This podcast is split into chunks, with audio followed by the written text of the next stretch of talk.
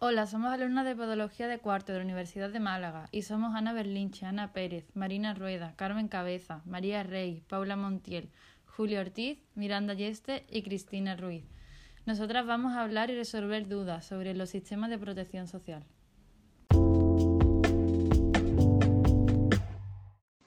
Yo tengo una duda. No sé diferenciar entre enfermedad profesional y accidente de trabajo. ¿Alguien me lo sabe explicar? Por lo que yo sé, enfermedad profesional es la contraída consecuencia del trabajo ejecutado por cuenta ajena en las actividades que se especifiquen en el cuadro anexo del Real Decreto 1299 de 2006.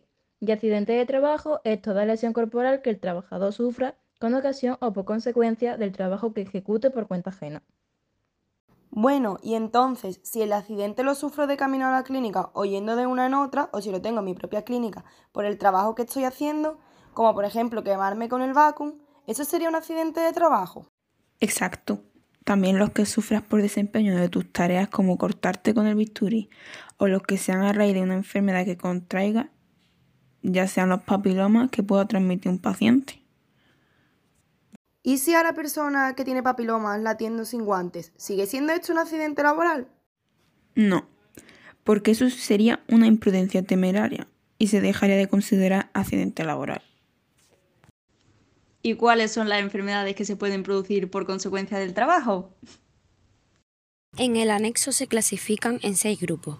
En el grupo 1 encontramos las enfermedades provocadas por agentes químicos.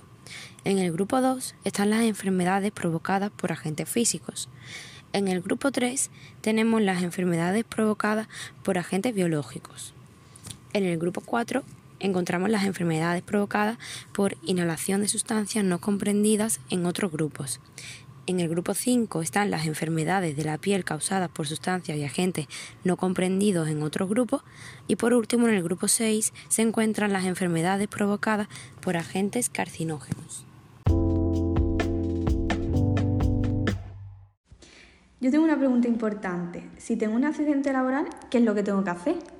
Pues tienes que rellenar un parte de accidente laboral, que es un documento oficial que deberá cumplimentar tu empresa cuando se produzca el accidente, que conste tu ausencia de tu puesto de trabajo.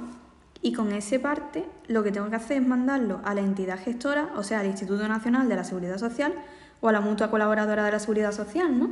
Exactamente, y ya ellos se encargan de elaborarlo y tramitarlo. Todo esto se hace por la aplicación de CPROS que puedes hacerlo a través de Internet. Mm.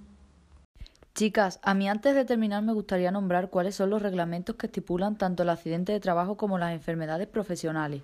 Estos son el Real Decreto Ley 36-1978 del 16 de noviembre sobre gestión institucional de la seguridad social, salud y empleo, el Real Decreto Legislativo 8-2015 del 30 de octubre, por el que se aprueba el texto refundido de la Ley General de la Seguridad Social, y por último el Real Decreto 1273 del 2003, del 10 de octubre, por el que se regula la cobertura de las contingencias profesionales de los trabajadores, incluido en el régimen especial de la seguridad social de los trabajadores por cuenta propia o autónomo, y la ampliación de la prestación por incapacidad temporal para los trabajadores por cuenta propia.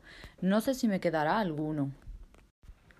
Te quedan dos, Ley 20-2007 de 11 de julio del Estatuto del Trabajo Autónomo y Real Decreto 1299-2006 de 10 de noviembre, por el que se aprueba el cuadrado de enfermedades profesionales en el sistema de seguridad social y se establecen criterios para su notificación y registro. Como conclusión a nuestra conversación, podríamos decir que hoy en día los sistemas de protección para los trabajadores en caso de accidente de trabajo o enfermedad laboral han evolucionado positivamente, pues el papel que ejecutan las mutuas colaboradoras con la seguridad social es muy importante. ¿Por qué? Porque ellas se encargan de la gestión económica, asistencial y rehabilitadora en caso de accidente o enfermedad profesional del trabajador, que cotiza la seguridad social. Actualmente, las medidas de protección hacia el trabajador han mejorado a grandes escalas, pues existe un protocolo en cada estatuto de trabajadores que estipulan y controlan posibles incidentes que puedan ocurrir como consecuencia de la actividad laboral, hecho que antiguamente no ocurría, pues no se tenían tanta consideración en ciertos aspectos relacionados con el trabajador. Todo esto está regulado desde 1963 con la Ley de Bases de la Seguridad Social, pues dará una serie de prestaciones para prever, reparar o superar determinadas situaciones de necesidad que originan una pérdida de ingresos o un exceso de gastos para las personas que la sufren.